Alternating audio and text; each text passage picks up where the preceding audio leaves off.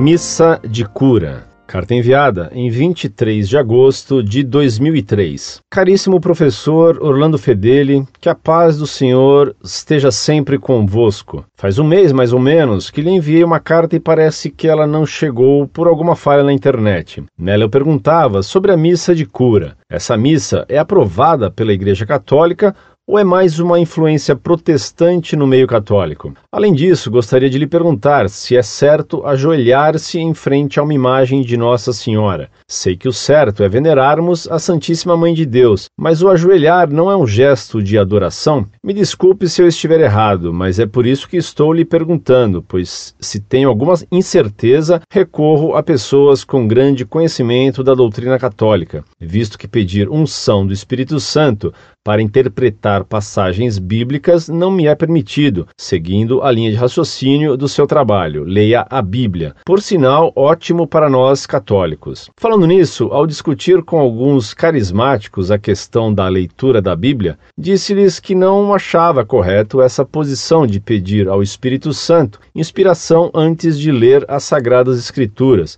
já que esta posição é muito característica dos protestantes. Por causa disso, até de anticristo fui chamado, além de incrédulo. Será que eu disse algo de errado? Pode uma pessoa ser ungida pelo Espírito Santo ao ponto de, por exemplo, lhe inspirar frases e poemas, como aconteceu com uma colega minha? Quais santos provaram através de sumas teológicas a diminuição ou até mesmo a cessação dos chamados dons extraordinários, pelo fato da fé católica já estar bem difundida. Desde já lhe agradeço pela atenção.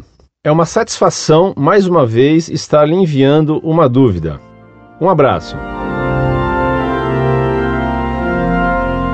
Muito prezado, salve Maria. Muito obrigado por sua confiança e por suas palavras de elogio ao site Monfort. Fico bem contente que nossos escritos o tenham ajudado que se entende por missa de cura? É claro que Deus pode sempre curar milagrosamente alguém e pode fazer isso em qualquer missa, e mesmo fora da missa. O mais me parece inteiramente fora de propósito. Essa sede de milagres, essa mania de atribuir milagres e curas a qualquer coisa, evidentemente é exagerada, e me parece uma imitação péssima de protestantes, querendo os da RCC entrar em competição com as falsas curas dos terreiros protestantes pentecostais e carismáticos. É inteiramente lícito, louvável e correto ajoelhar-se diante de uma imagem de Nossa Senhora para venerá-la e pedir seu auxílio.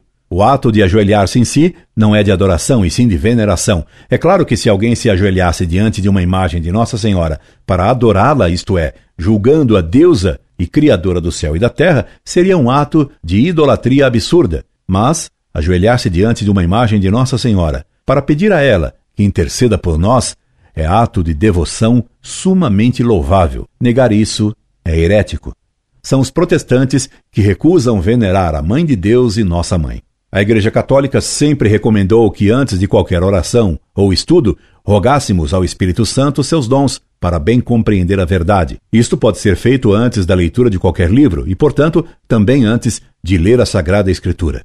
Mas é tese protestante pensar que qualquer pensamento que então nos venha é uma fala do Espírito Santo.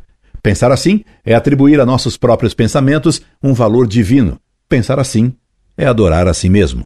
Você deve dizer que é lícito pedir ajuda de Deus antes de ler a Bíblia, mas que isso não torna o leitor profeta inspirado e nem permite nunca substituir o que a igreja ensina pelo que nos vem na telha ao ler a Bíblia, depois de ter pedido a ajuda do Espírito Santo. Sua amiga que pretende ter feito poemas inspirados pelo Espírito Santo, está completamente errada e dominada por um espírito de orgulho tipicamente protestante. Ela está se julgando inspirada por Deus, o que é um absurdo de orgulho.